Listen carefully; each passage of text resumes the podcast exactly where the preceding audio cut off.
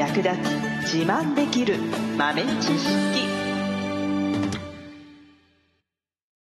この番組は2006年バリスタチャンピオンのみえちょと。コーヒー勉強中いくちゃんがいつものコーヒーがさらに美味しくなる話をしています。この番組を聞けばちょっと自慢できるコーヒー雑学やすぐに役立つ最新トレンド情報がわかりますラジオトークで毎週火曜日お昼の12時からゆるっとお昼休み。木曜日の夜10時10分からはカフェ好き女子の夜会をライブ配信しています。美味しいコーヒーの入れ方など皆様のご質問にもお答えしますのでぜひ欠かさず遊びに来てくださいね。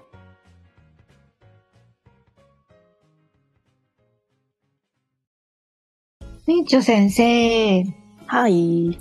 質問なんですけども。うんあの私結構ですねコーヒーカップとか食器を見たりするのが昔から好きだったんですけど、デパートとか行くと、6階とか7階とか、あの、家具とか 食器とか売っているフロアになっていて、うん。なんかあの、ブランドの食器とかあるじゃないですか。うんうん。ペチュットとか、うん。ああいうの、あの、見たりするのが好きだったんですね。はいはい。なんか、よく、ボーチャイナとか書いてあるようなのとかがあったりして、うん。うん。なんか白い食器はボーチャイナとか書いてあるようなうん。うん。印象なんですけど、はい。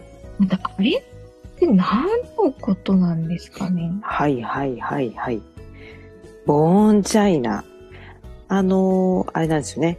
英語で陶磁器のことをざっくりとチャイナって言ったりするんですけど、チャイナってまあ国の名前なんですけど、まあ始まりがね、ルーツが中国っていうところでチャイナって言われてるんですね。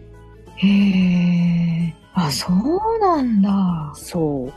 なので、まあ、英語で、あの、ポーセレントって言ったりもするんですけど、そのコンセント？コンセント ポポーセレント？あ、ポーセレント。はいはいはいはいはい。はい、聞いたことあります。ありまはいはいす、そう、はいポーセレント。これは白磁って言って白い、色が白い磁器っていう意味なんですね。うんで、まあその陶磁器の中でもその白磁っていう白い磁器のことを簡単にというかね、通称というかね、チャイナって言っているんですよね。うーうんん、そうだったんだ。チャイナは中国のチャイナ。そう。そうそう。あで、まあその、まあルーツがね、中国っていうだけあって、もともとほら、昔はさ、土器とかさ、あの茶色い土の塊みたいなやつばっかりだったのよね。あ。はいはいはい。もともとはね。うんうんうん。あれは粘土を固めて焼いたやつなんですけど、はい。陶磁器の場合は、石から、えーまあ粘土みたいにして形を作って焼いているんですね。うーん、石？そう。で、その石がね、えーその良質なね、その硬くて丈夫で白い陶器になるような石を砕いてね、使っているんですけど、まあそれがね、えー、もともと中国の方でね、えー発明っていうのかな、作られるようになったんですけど、はい。もうね、だいぶ古いですよ。もう6世紀頃にはもうそういうのを作っていたっていう風に言われているんですよね。へえ。うん6世紀って言ったらコーヒーの歴史で言うと、ようやく人類に発見されたかな、どうかなぐらいの時期です。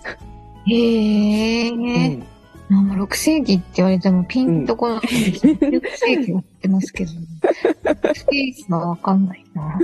そう、ピーンとこないよね。もう本当にコーヒーはもう本当に人類に気づかれたか気づかれてないかぐらいの時代にもうすでに時期っていうのがね、中国では作られていて、まあ、あの、それがね、えーまあ世界がこう流通というか、なんていうのかな、えっ、と、貿易が盛んになってくる頃、まあ、シルクロードとかって言ったりするんですけど、そういう時にね、中国からいろんなものがシルクロードを通って、えーヨーロッパの方にね、伝えられていったんですけど、その中の一つにね、この時期っていうのが含まれていて、で、多分17世紀ぐらいには伝わっていった、16とか17世紀ぐらいには伝わっていたと思うんですけど、あの、本格的にヨーロッパの国で生産するようになったのは、18世紀に入ってからかなと思います。うんい意外に最近です。そう、そうなんですよ。6世紀に発明されたものがね、10え1200年後？ヨーロッパにで作られるようになるっていう、中国どんだけ進んでんねんっていう話ですけどね。まあそれが、えっ、と、ヨーロッパではね、えー一番最初にそういう白磁っていうものを作ったのが、マイセンっていうブランド。マイセン？うんお高いマイセ ね、みんなよく知っていると思いますが、そう、マイセン。ここがン。憧れです。憧れですよね。ここが、まあ一番最初。で、まあ日本でもね、もちろん伝わっていて、日本では江戸時代ぐらいに伝わってきていて、えー、まあ有名なところというか、まあ一番最初は有田。うんん、そう有田焼き。そう。有田焼は、えー、白磁ですね。なので、まあ、有名な絵師さんがこうね、絵を描いたやつとかがこう、なんかこう、お宝なんちゃらかんちゃらですごい高値でね、落札されたみたいな話とかもありますけど、これが、まあ日本で言うとその白磁のルーツは有田ですね。その後に、うん、えー、伊万里とかね、他の場所にも、えー伝わっていったんですけれども、ね。で、もともとは中国。最初に言っていた、ボーンチャイナっていう、ボーンっていうのは、じゃあ何っていうと、これがね、チャイナっていうのを、白磁を作る上で必要な成分があって、はい。まあ、それが、カオリンっていう成分なんですけど、香り。うん。名前みたいですけど、誰かさんのあだ名みたいですけど、うんうんカ カオリンっていうね、成分があって、で、まあそれを使うことで、あの、もう真っ白なね、色に、あの、焼き上がるんですけど、まあそれが手に入らない時に、なんかそれの代用になるものってないかなっていうので、白羽の矢が当たったのが、牛の骨なんですよ。え？ー びっくり。そう。ね。牛の骨の灰、焼いて灰にしたもの。骨粉の灰ですね。それを混ぜることで、えー、まあ、ボーンチャイナっていう、そのボーン、骨ですね。まさしく。で、えー白磁。まあ、なんちゃって白磁っていうのをね、作ったっていうのが、もともとなんですけれども、へえ、え、骨のボーンなんだ。そうなんですよ。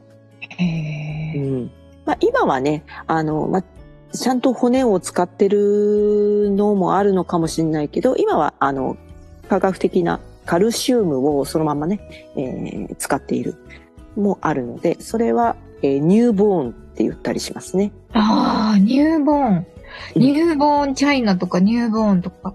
うん。ありました、ありました。あった？うん。そう。それは、えー骨ではなくて、えー骨と同じ成分を、まあ、科学的に作って入れている。使っているっていうことですね。ああ、なるほど。そう。だ今はそっちの方がまあ主流なのかもしれないですね。うん。で、ボーンチャイナの方が白磁より少しこうクリーム色がかっているっていうのが特徴ですね。うん。うん。まっさらな真っ白ではなくて、ちょっとね、こう乳白色みたいになっている。ちょっと柔らかい、温かい印象の白。これが特徴ですね。で、あ強度としては、ボーンチャイナの方が優れているっていうふうに言われています。へえ。そうなんです。ね。だから、ボーンチャイナの。チャイナは白磁。で、ボーンは骨。そのまんま。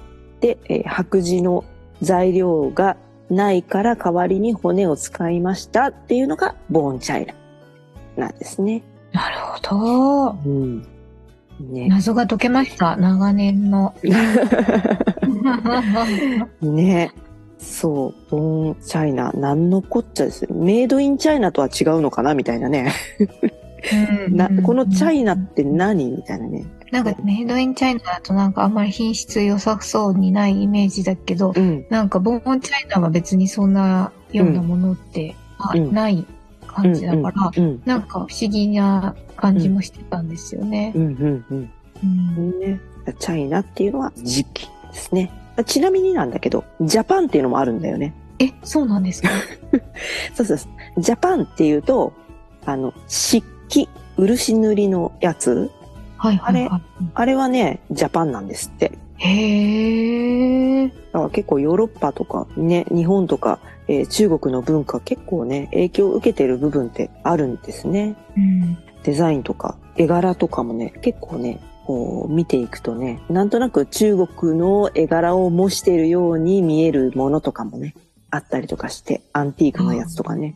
うんはいはいはい。うん、結構そういうのを見てると面白いですよね。うんうんうん、これにコーヒー入れて飲んだら、さぞかしリッチな気分になるんだろうななんて思いながら。うっとりしますよね。ねえ、ビクビクして使えないけどね。それが本当に。